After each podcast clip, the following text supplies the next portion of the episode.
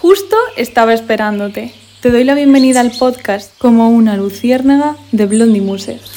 Hola, ¿qué tal? ¿Cómo estáis? Otra vez en mi podcast. Bueno, eh, hoy os traigo un invitado especial que conocí en un evento y eh, se va a presentar él, pero me pareció súper importante e interesante traerlo al podcast. Así que, Buenas, Bienvenido. soy Javi, eh, tengo 46 años y soy bombero desde los 17 años. pero bombero está especializado en... Bombero forestal. Bombero forestal. Vale, entonces me pareció súper importante porque hay muchas dudas que yo tengo de los bomberos en general, o sea, del mundo de los incendios, que por suerte eh, este año llevamos una buena racha de que no hay incendios. Entonces le dije de venirse al podcast para hacerle algunas preguntas que me surgieron de vez en cuando cuando eh, una persona no entiende absolutamente nada de- del mundo bomberos, ¿no? Por ejemplo, si llegas, yo no sabía que llevabas desde los 17 siendo bombero, pero ¿qué te motivó a ser parte pues, de esta profesión tan bonita y tan dura a la vez? Bueno, pues eh, me viene de familia porque mi padre ya era, era, él era agente forestal. En aquella época no había el bombero forestal como tal, entonces ellos hacían un poco de todo, de agentes medioambientales y apagaban incendios y, y todo eso. Y claro, yo a los 17 años quería comprarme ya mis cosas y mis historias y, Y hay que trabajar. y éramos muchos hermanos en casa, todos estudiando en la universidad y mi padre me dijo, si quieres dinero tienes que trabajar. ¿Vale? Y me planteó la posibilidad de trabajar como bombero forestal de refuerzo los tres meses de verano, mientras Vale. estudiaba. ¿Vale? Y, y- y, o sea, realmente justo en la temporada que es peor para... Bueno, que se necesitan refuerzos y es peor a nivel incendios, digamos. Sí, sí, además eh, de aquellas pues entrábamos, nos tiraban ahí en medio del incendio directamente. Sin ningún tipo de... me- Bueno, con medidas, pero claro, sin entender nada de la, de- del mundo este. Nada, o sea, O sea, tú ahora lo piensas y dices, una locura. era una locura. Hoy sería impensable con las leyes que hay de prevención de riesgos y todo esto, sería impensable. Pero eran otros tiempos. Sí, o, O sea, sea que- nos ponían una funda de pintor y, y un casco de obra y... Y pa'l incendio. y ala. Y una manguera al uso. Y una está, a manguera. ahí. Madre mía. Yo en ese caso tendría miedo al fuego, porque a mí me da bastante respeto el fuego y ya sabéis por redes que tema incendios les tengo muchísimo respeto y todo lo que conlleva de eh, pues desalojos de personas, animales, etcétera, etcétera. Vale, em, otra pregunta que me gustaría hacerte, porque yo no tengo ni idea, es cómo tienes, ¿qué tenéis que hacer cuando os llaman? Imagínate. Mítico de las películas de bajáis por una eh, rampa de estas de Eh, no. striptease, no. no, hay nada de eso. No hay un tubo de pole dance de esos. Eh, no, cuando llaman... A ver, los, las alarmas pueden venir o de, mm, del 085, que es importante Vale. que todo el mundo sepa Ah, que- sí, porque, o sea, ¿a dónde tenemos que llamar? Al Yo- 085. 085, porque yo llamo siempre al 112. Al 112 conecta después con el 085, pero Vale, es, es mejor evitarse esa hacerlo. vía, ir directo. Ujú. Eh, entonces vienen de ahí las llamadas o directamente de las cámaras de térmicas que hay situadas ahora en puntos estratégicos de Galicia o las casetas de vigilancia que hay un vigilante que nos avisa. Vale. Entonces, ¿Que también el- es bombero o no? No, es vigilante. Ajá, vale. Entonces, el centro de coordinación del distrito que hay, Galicia se divide en 19 distritos. Vale. El nuestro, pues, según donde sea el sitio, llama una brigada o otra, Vale. pero siempre moviliza una brigada, que somos nosotros, solemos ser cuatro o cinco. Normalmente un- sois 4 o 5 Sí. cada, cada brigada. Somos siete integrantes de la brigada, pero Vale. siempre hay alguno librando, alguno de vacaciones. tal. Ujú, Vale. Eh, y entonces vamos, esa brigada, una- un camión, una motobomba y un agente forestal. Eso sí, de primeras. Vale. Si después hace falta un helicóptero o algo, eso ya es el centro de coordinación provincial. Hay cuatro, Vale. uno por provincia, Sí. eh, que manda un helicóptero, O sea o dos que- o tres. Que hay que esperar por él. O sea, normalmente no está cerca de la zona del fuego. Lo más probable es que no. Eh, puede ser que sí, puede ser, Puede ser que, que no. no. Ya. Hay bastantes bases de helicópteros, entonces siempre hay alguno cerca. Eh, después están los aviones anfibios, estos grandes, amarillos y rojos, Vale. que esos ya son del ministerio, entonces eso los tiene que movilizar el Centro de Coordinación Central que está en Santiago. Vale. Y es donde están allí, en la base de ellos. Esos están en el aeropuerto de Santiago. Vale. Y de tema, por ejemplo, equipamiento, me refiero, eh, ¿cuántos trajes lleváis? ¿O lleváis como eh, todo ligero y luego un traje, eh, que- bueno, que evidentemente no nos llegue el fuego a la piel o cómo Sí, es? llevamos por debajo, sin primer contacto con la piel, eso ya al gusto de cada uno. Hay quien lleva mallas, ¿Vale? otros llevan un pantalón cómodo. Ujú. ¿Puede ser de Siempre- cualquier... eh, o normalmente os lo dan ellos o No, eso- lleváis de casa el que eso nos- quieras? cada uno a su gusto, entonces Vale. lo que no puede ser es de, de fibras sintéticas. Porque si no eso arde, queda Claro, gusto. porque se derretiría, se Vale. pegaría a la piel y no... Por eso algodón. Y, y la camiseta es ignífugas, así que nos la dan de manga larga. Y después por encima llevamos el, el traje, que es un pantalón tipo peto, con tirantes. De, suele ser de Nomex y Kevlar, depende cada año si van cambiando de marca o tal, pero bueno, Vale. son fibras que resisten el fuego. ¿Y pesa mucho? No, no pesa mucho. Es, un poco ligero, vale. Tiene sentido.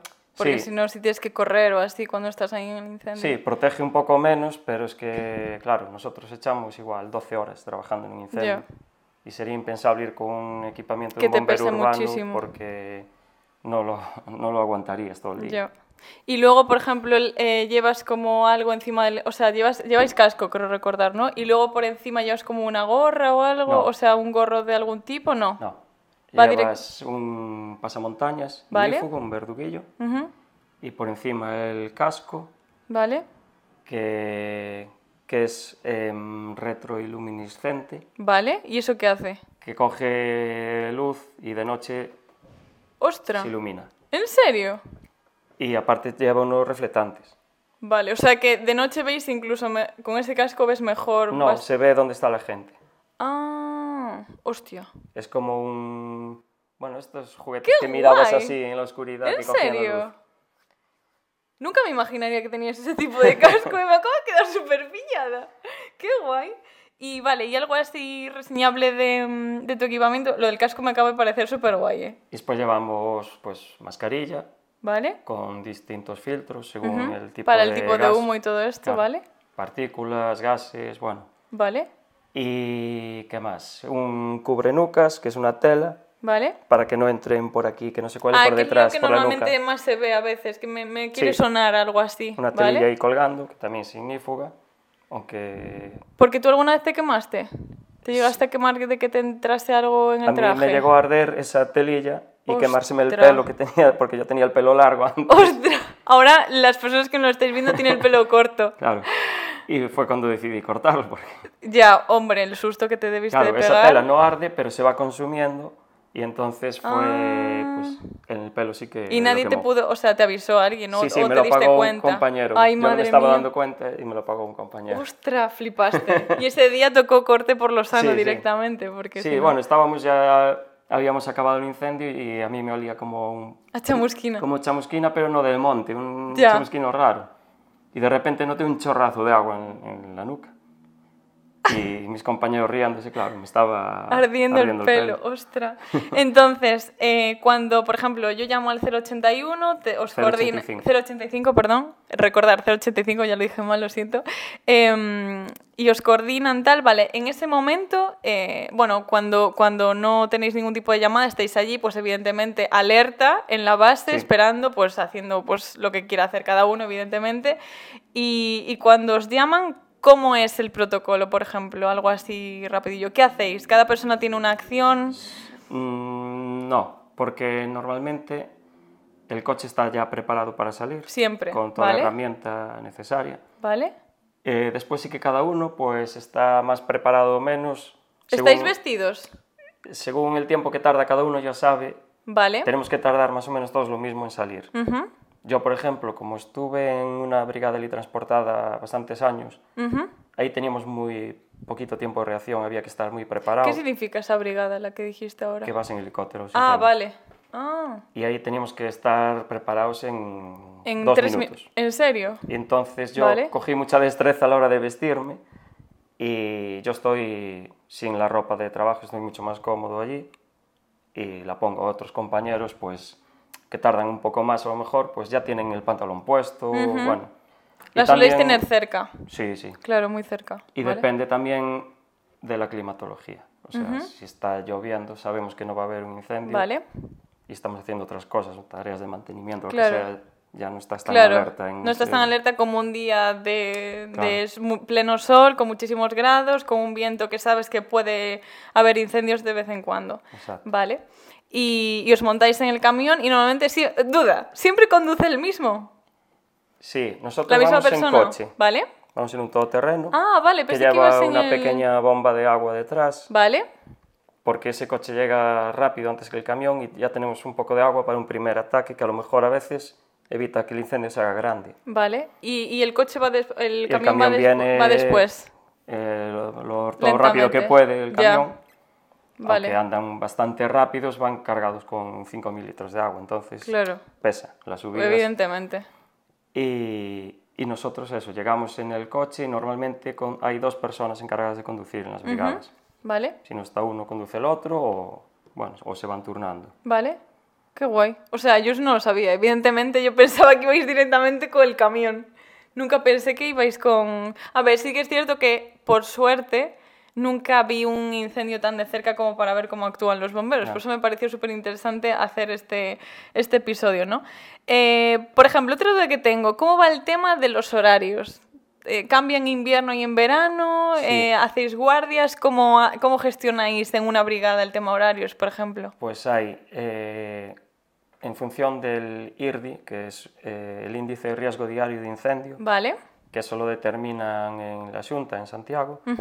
Se puede entrar, eh, pones IRDI Xunta de Galicia y entras y ves cómo está el mapa de Galicia y el riesgo que hay en cada zona cada día. O sea, hoy podríamos buscarlo Sí. allí. y saldría bastante rojo porque llevan bastantes días sin llover Sí, y hace vale. calor. Entonces, cuando el riesgo está alto, hacemos horarios de 8 horas. que Vale. suele- Que suele, ser julio, agosto y septiembre, más algún mes a mayores que viene el tiempo cálido. Vale. Y después, el resto del año, son 7 horas. ¿Vale? Pero todo esto siempre que no haya incendios. Si hay incendios, son hasta 12 de máximo. Vale.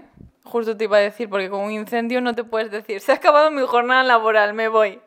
Pues se hace. ¿Sí? Se hace porque... Es que muchas veces se ven los- las míticas imágenes de gente exhausta, bomberos, que tiene todo el sentido del mundo que se vaya a descansar, porque si no... Claro, yo que ya te digo, empecé en 1994 en esto y, y a veces echabas 20 horas en un incendio. Ya, es que es una locura. Y hubo accidentes de compañeros que, pues volviendo a un incendio, se quedaban dormidos conduciendo del cansancio. Y claro, todo eso hubo que controlarlo. alguna regularizarlo. manera. Meter más gente para que haya relevos y, y no extender tanto las jornadas porque Claro, totalmente. son maratones. Totalmente.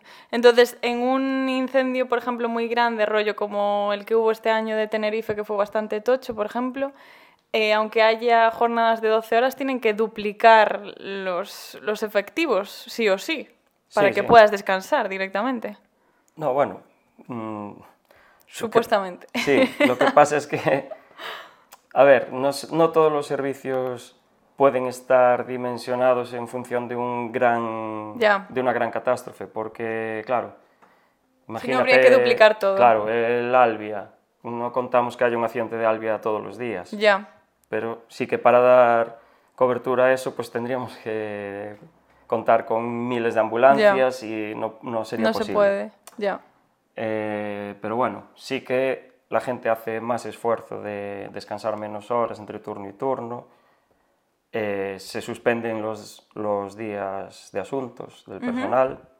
Las vacaciones se suspenden también. Cuando hay un incendio Sí. así grande. De hecho, cuando hay, sin que haya incendios, si hay un IRDI muy alto, ya no te dan vacaciones. Claro, porque no quieren Claro. que de repente estés de vacaciones y no tengan a gente. Tiene todo el sentido del mundo. Vale, empezamos fuerte, ya te lo aviso.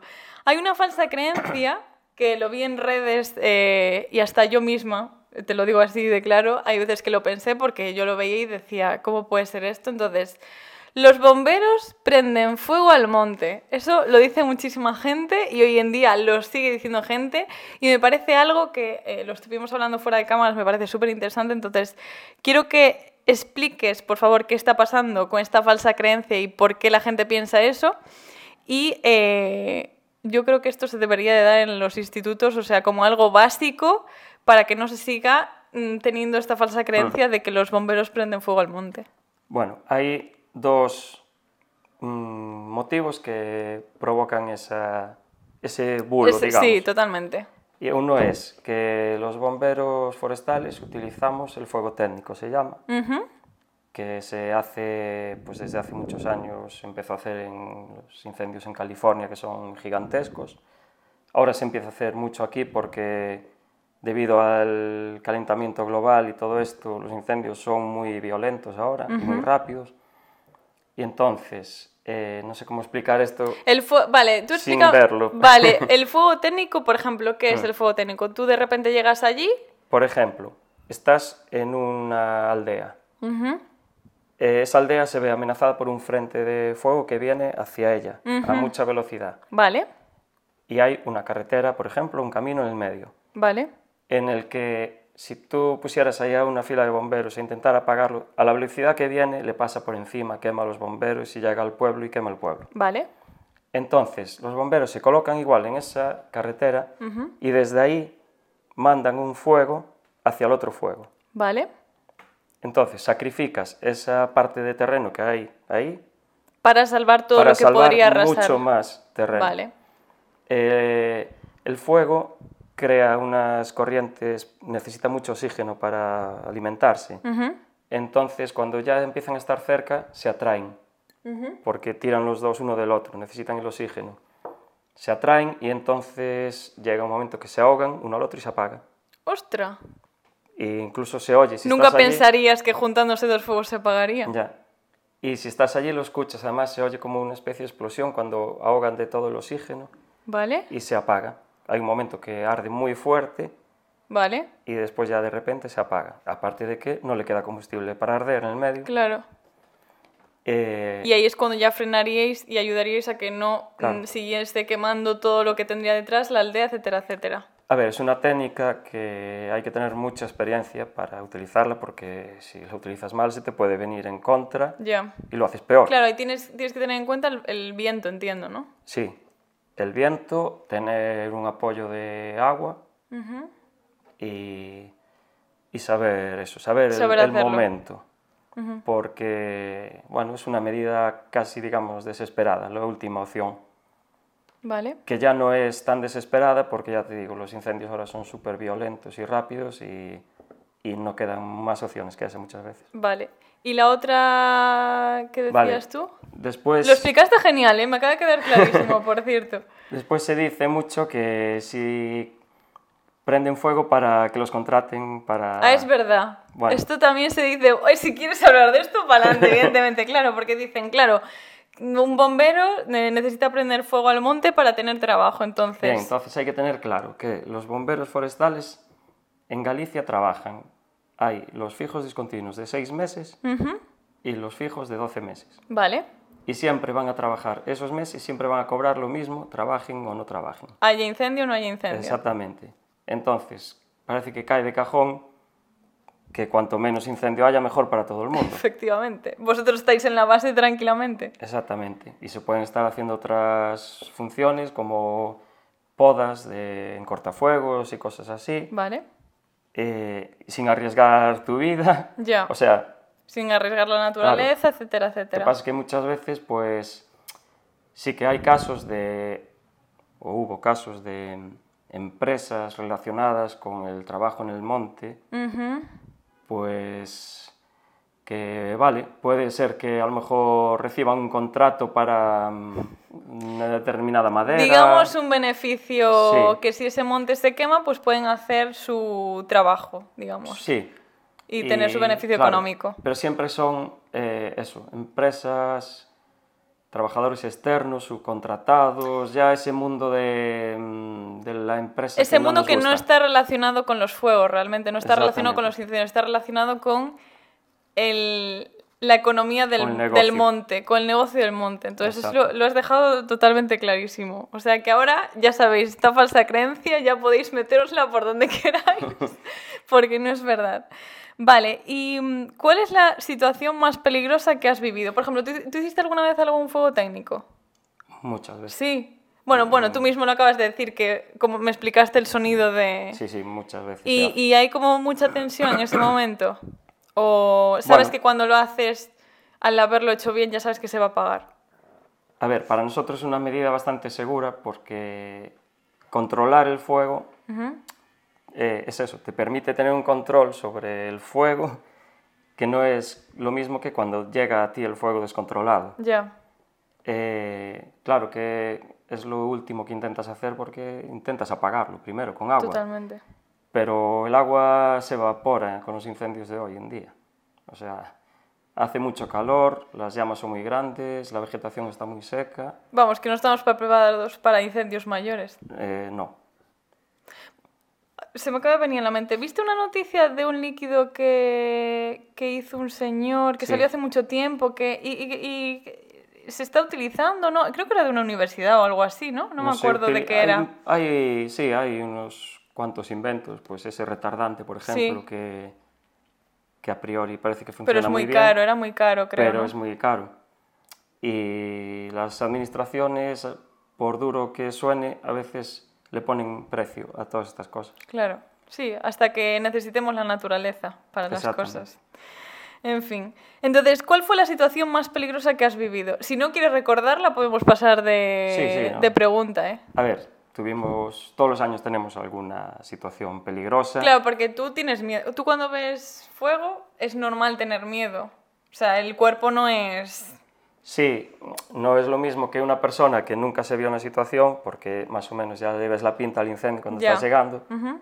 pero a veces sí que lo ves y, y te da ese punto de nerviosismo y de tensión que tienes que tener, porque tienes que ir siempre con atención a lo que estás haciendo, tener siempre presente una ruta de escape, Ujú. que es muy importante cuando vas a un incendio, siempre tener en la cabeza que estás llegando al incendio, pero sabes por dónde escapar. Vale. No que te estás metiendo en un sitio que no sabes que hay. ¿Cómo ahí. salir? Y entonces, bueno, pues a veces tienes ese miedo, que no es miedo, pero es tensión. Ujú. Adrenalina del momento junto Sí. con tensión, supongo. Pero bueno, sí que vivimos situaciones de miedo de tener que escapar. Y yo personalmente, en 2006, en la ola de incendios aquella tan grande que hubo, pues sufrí un atrapamiento con dos compañeros más. Vale. Éramos, de aquella estaba en la brigada del helicóptero y éramos 16 miembros de la brigada. Ujú. y, y estábamos pues a lo largo de un tendido de manguera, todos, estirando Vale. una, una manguera, apagando una ladera del monte y nos vino el fuego por detrás.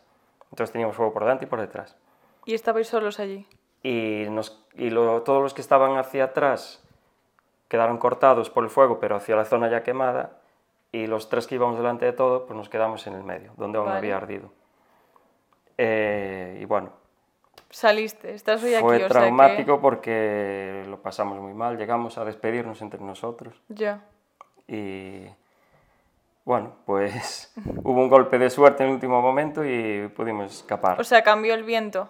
O sea, la suerte que fue ahí en ese momento. La suerte fue que, mm, como habíamos llegado en helicóptero, Ujú.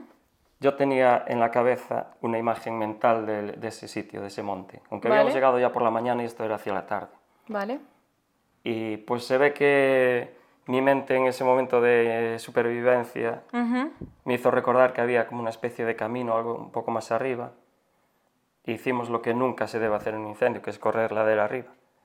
Nunca se puede correr la no, arriba. no, porque el fuego siempre va ladera arriba y corre más que tú, además. Vale. Pero yo fue la única opción que tenía y ya fue a la desesperada. O sea, o nos morimos aquí quemados o allí intentando escapar. Y encontramos esa pista y corrimos y corrimos. Y el fuego nos perseguía hasta que, Os dieron... hasta que nos encontró un coche que estaba escapando también y que llevaba ya, pues no sé si iban 7 o 8 dentro metidos. Nos metimos nosotros también y pudimos escapar de allí. Bueno, pues hoy estás aquí. Yo siempre pienso en estas cosas, o sea que eh, ese momento de lucidez, como dices tú, es porque cuando tal tenías que estar hoy aquí y ya está. Hmm. Y por suerte, pues mira, os salvasteis. Vale, entonces, mira, justo diciendo lo de ladera arriba, ¿cómo? O sea, si yo de repente me veo un incendio, imagínate, estoy en el monte paseando tal y de repente veo un incendio, ¿cómo tenemos que actuar si de repente estamos en el monte y vemos fuego? Uno, ya dijimos que había que llamar al 085. Ese. Sí, vale, bien, lo dije bien. Pero si estamos en el monte y hay fuego, que- o sea, yo por ejemplo correría, co- como dir- o sea, ahora que dices ladera arriba, no, pues No. eso ya me quedó claro. Mira, siempre ladera abajo ¿Vale? y hacia una zona sin vegetación ¿Vale? o que ya esté quemada. O sea, mejor estar en la zona quemada, Claro. asándote allí, que ya esté todo en la quemado. zona quemada suele haber mucho calor, ¿Vale? Sí, pero porque no hay va a todo arder. ceniza. Claro. Vale. Eh, entonces, lo ideal es pues, buscar una zona con poca vegetación, un prado, un campo de maíz, una Vale. cosa de estas. Buscar una barrera natural, que puede ser un río, una carretera. Vale. Una Es poco infraestructura. probable que salte el río. Sí, Muy poco probable. Vale. y bueno, ahí sueles estar más a salvo. Ujú. Pero eso, jamás correr ladera arriba, Yo porque es el que- fuego va a correr más que tú, Vale. seguro. Es que a mí estas cosas ya... ¿Me imagináis a, a mí corriendo? No, o sea, yo correría sin ton ni son, yo creo. Pero bueno, siempre que pasan cosas traumáticas, lo que te pasó a ti, cuando me pasaron a mí cosillas en mi vida traumáticas, es cuando más lucidez tienes. Sí, Lo creas o no. sí, porque la mente es Porque, como que sí, exprime al máximo espabila. tus necesidades. Totalmente. Vale, entonces, la mayoría de los incendios forestales, este dato me interesa. ¿Son naturales o provocados? eh, provo- o sea, provocados. La- el- un 90% de los incendios tienen como origen el ser humano. Vale, perfecto. Me encantó sea ese... por una negligencia o por una intencionalidad. Vale, Entonces, un 10% lo dejamos para tormentas vale. y poca cosa más. Cosa natural así. El resto suelen ser eso, eh, intencionados, pues hay muchísimos motivos. Yo podría decir muchos Porque que no se me hay, va a echar a tan, no, hay, gente. no hay tanta gente pirómana como pensamos. No, pirómanos de como enfermedad mental hay muy poquito. Hay un porcentaje muy pequeño. Muy pequeño. Ma- hay más porcentaje, evidentemente, de Incendiarios. eh, incendiarios por eh, sacar beneficio a ese terreno que se está quemando. Por intereses, sí. Eh, la principal causa de la deforestación en Galicia es la creación de terrenos agrícolas. Ujú, Eh, Tenemos un sector primario muy grande, necesitan pastos Claro.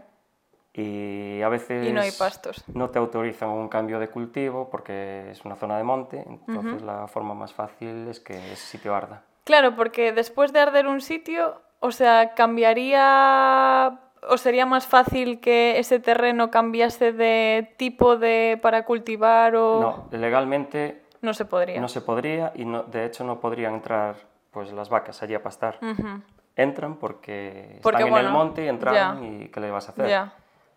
Pero legalmente hay un plazo, creo que son dos años o algo así, que no se Desde puede que se incendia, vale. Sí, porque realmente tiene que como resurgir todo lo que había allí. Claro, ¿qué pasa? Que cuando arde el monte, esas cenizas tienen mucho nutriente y entonces la hierba sale enseguida, se genera pasto, que es ideal. Claro.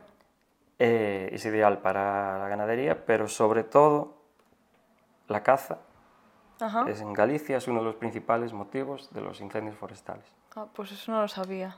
Yo personalmente, Me acabas de dar un dato que no tenía ni pajolera idea. yo personalmente prohibiría la caza ya porque por mis principios Sí, estoy eh, totalmente él y en yo estamos muy... eh, tenemos unos valores muy parecidos y el tema de la caza ya sabéis que eh, yo no estoy nada a favor y Javi pues en este caso tampoco No. está a favor. Y, y, bueno, supondría, pues, a lo mejor hablamos de un 40% menos de incendios. Ya, pues mira, eso mucha gente no lo sabe yo creo. ¿eh? Ya, pero lo sabéis los del sector, yo creo. Porque no interesa que se sepa, Ya. no se mete mano en la caza nunca, es un lobby muy poderoso, aunque está... Bueno, está Decreciendo. está decreciendo Sí. bastante. Yo creo que las nuevas generaciones se dan cuenta de que, Sí, sí, hay más conciencia. Que hay más formas de divertirse, digamos. Sí. Entonces, yo creo que en un futuro pensemos que, que las nuevas generaciones que vengan sí, sí. eh, va a ir decreciendo y quizás el lobby no sea tan poderoso como, Eso espero. como lo es ahora. Va- vale, ¿querías añadir algo más? No. ¿No? Vale. Eh, luego tengo aquí otra pregunta que es ¿cuánto tiempo tarda en recuperarse el suelo después del incendio? Que justo hablabas ahora, mira, estamos Mm. enlazando bien, justo hablabas ahora de, claro, después de un incendio, pues si puedes decirnos un poco las fases o los tiempos, si los tienes en mente, ¿cómo sería? Pues mira, más o menos. eh, lo primero que hay que hacer es, eh, se está utilizando ahora mucho la técnica del mulching, que es eh, añadir paja o virutas de madera Ah. al terreno. ¿Con la ceniza incandescente ahí? Con la ceniza debajo no, después ah, de vale, días, después de... Vale. porque esa ceniza tiene nutrientes Vale. para la tierra, pero es contaminante si llega al agua. Vale. Entonces, si los incendios son en laderas con mucha pendiente, también significa que el incendio fue más violento, porque al haber más pendiente fue más violento el incendio. Eh, hay que evitar que esa ceniza con las lluvias llegue hasta el mar o a los ríos. Eh, entonces, eso, se utiliza esa técnica de echarle ese material por encima y enseguida recupera esa capa superficial Ujú. un poco. Un césped así Hmm. pequeñito. y que igual hasta al cabo de dos, tres años no se debería empezar a, a repoblar Ujú. para no pisar mucho ese terreno con maquinaria ni nada. Vale. O sea, dejarlo dos, tres años, Sí. hacer que la naturaleza Que haga ella- lo que le sí, dé la gana. exacto. Ni limpieza, ni No. dejar que si crecen xestas o toxos que crezcan Que lo que hacen quieran. mucha falta. Totalmente. Porque son Porque la la- gente cree que no. Ya, porque tienen mala fama. Sí. Sí, que siempre, yo, es más, muchas veces Javi me corrigió porque siempre digo lo de Maleza. lo de limpiar el monte, que justo es la siguiente pregunta que te tenía que anotada. Está bien decir la frase limpiar el monte o maleza y él siempre me riñe. Claro, es que no, se, no, no es maleza, es monte bajo, pues que es la vivienda de muchísimos animales. Totalmente. Eh, vivienda de animales, hace de protección para nuevos árboles que están creciendo, pues las heladas no lo afecta tanto porque tienen ese abrigo. O sea, tienen una función como todo en la naturaleza. Nos- nosotros no somos nadie como para decidir que esto está bien o esto está mal en el monte. Porque si hiciésemos, voy a volver a decirlo mal, limpiar el monte, o sea, quitar ese, ese monte bajo, habría menos incendios por si cae un rayo, imagínate. ¿Es bueno que el monte esté sin ese, esa maleza, entre comillas? Evidentemente se va a reproducir mucho más despacio el incendio. ¿Ah, sí? Claro, Ah, yo pensaba que era más rápido. no. El monte bajo y la hierba seca ¿Vale? es lo que propicia velocidades de propagación más altas en los incendios. Vale. De hecho, hay muchísimos accidentes de compañeros quemados en sitios que te parece increíble de hierba. Ostras. Pero la hierba, eh, bueno, pues eso, al tener, se seca muy rápido y al tener el fuego al lado se seca más rápido, avanza Claro, a gran entonces velocidad. mejor que haya esa mata de, de toxos o así bastante alta, dices. No, o sea, lo que quiero decir es que sí que es cierto que con, con el monte solo con arbolitos va a arder peor. Vale. Habrá un incendio de copas por arriba o lo que sea. Pero no- el objetivo no es eh, asfaltar el monte y ya no, está. totalmente. Claro, hay que atacar el problema por la base, o sea, que no haya los incendios. Ya. Y el monte que sea como tiene que ser. Totalmente. Que es con monte bajo, monte alto, Con todo todos tipo. los tipos. Exacto. Perfecto. Vale, pues ya, ya me respondiste la, la pregunta que tenía anotada después. ¿Crees que la sociedad está concienciada sobre la importancia de nuestros montes realmente? Yo creo que no. No, pero más que antes, ¿eh? Que está más concienciada que antes, sí. Pero antes le dábamos más valor a los montes, porque realmente todo el alimento venía de ellos. Sí, por- pero porque eso, antes era una fuente de ingresos, de alimento, de material para el trabajo de casa. Las camas de las vacas se hacían con tosos, eh, Claro. esas cosas. Eh, pero bueno, sí que es verdad que ahora hay menos incendios. Ujú. O sea, aquí se pasó de haber 10.000 incendios al año a haber 3.000. Pero eso no significa que ardan menos hectáreas. Quizás al No, contrario. es que es, es- es es increíble, porque antes había muchos, es verdad, muchos incendios, pero no ardía la salvajada que está ardiendo Claro. estos años, ¿eh? Porque ahora eh, la continuidad del monte es más grande. Ujú. Eh, los caminos que antes se utilizaban, que llaman congostras o así, Que estaban limpios, claro, sí. pasaban hacían con de los carros ¿no? por ahí, cortaban los incendios. Claro. Ahora te encuentras, estás en un incendio apagando y de repente te das cuenta que estás apagando encima una antigua congostra. Y que si, si, si eso se hubiera utilizado, pues Ya allí ya lo habrías claro. apagado. Claro, por ejemplo, yo el, el recuerdo del incendio que más me afectó realmente fue el que hubo en Vigo, no sé en qué año era, hace pocos años, creo, hace, no sé, seis años o algo así, que es que ardiera todo el cubi. que fuera una auténtica locura, que estaba todo en llamas, todo, todo, todo. De repente también llegaron las llamas a- al centro de la ciudad y yo estaba convencida de que era totalmente intencionado. Bueno, eh, Puede que algunos puntos fuese intencionado sí, ya. nosotros le llamamos en nuestro jerga interna, Vale.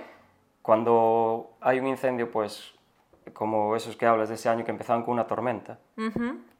eh, a veces simplemente hay gente que necesita las señales de humo, como decimos nosotros. Vale. ver que ahí hay un incendio para que te entren las ganas a ti de quemar o aprovechar y decir, están allí apagando, voy a quemar ahora esto. Ujú. Hay de todo. Pero bueno, concretamente ese año lo que pasó fue que se dio la regla de los 330 que Vale. hablábamos antes, que Sí. es 30, más de 30 grados de temperatura, más de 30 kilómetros hora de velocidad del viento y menos de 30% de humedad. Es y eso es una esa regla, bomba. no esa regla no la sabía. Y es una, es una bomba. Claro, eso cualquier chispa que caiga, pues Va a ya es un incendio. Madre mía.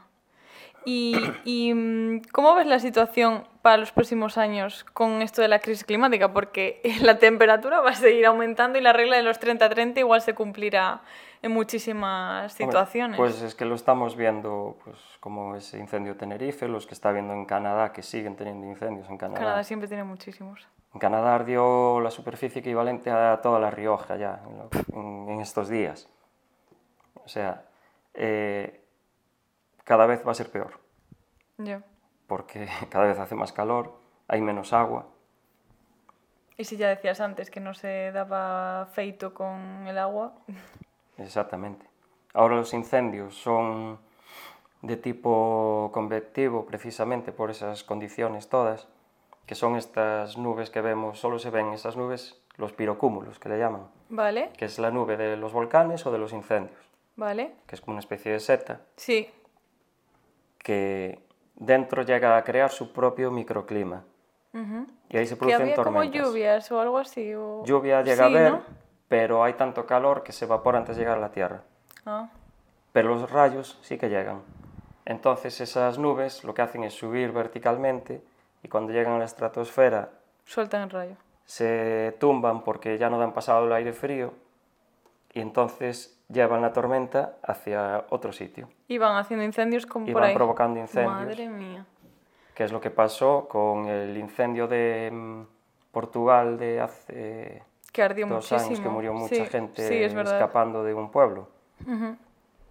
Pues esa gente estaba escapando del incendio y por delante de ellos Iba la... iba la nube, el pirocúmulo, creando una tormenta que les provocó un incendio que los dejó encerrados a todos. ¿Y aquí en España hubo alguno de ese estilo? Sí, Sí, del pirocúmulo ese. ¿Y en Galicia? sí, sí. En Galicia ya hubo, en el Caurel de este año ya hubo uno, a principios de año. Ostras, pues no tenía ni idea. Hombre, evidentemente tú que estás más en el S, pero yo es que no tenía ni idea. Pero este año, por suerte, hay menos Sí, incendios. de momento este año Está en como- Galicia bastante bien. Bueno, vamos a tocar madera porque aún queda bastante de calor, así que pues nada, eh, si quieres añadir algo o aquí hace ahora mismo muchísimo calor donde estamos grabando, que estamos aquí en mi casa en este mm, la gente que esté por YouTube estará viendo un nuevo set, pero era el sitio donde quise grabar hoy. Así que nada, pues muchísimas gracias. O sea, yo te juro que hay muchas cosillas que no tenía ni pajolera idea. Así que si queréis dejar por aquí algunas preguntas, eh, se las mando cualquier día y lo vuelvo a llamar y las respondemos. Ya está. Venga, Hasta la próxima. Chao, chao. Listo. Perfecto, pues muchas gracias. Quedó guay, ¿no?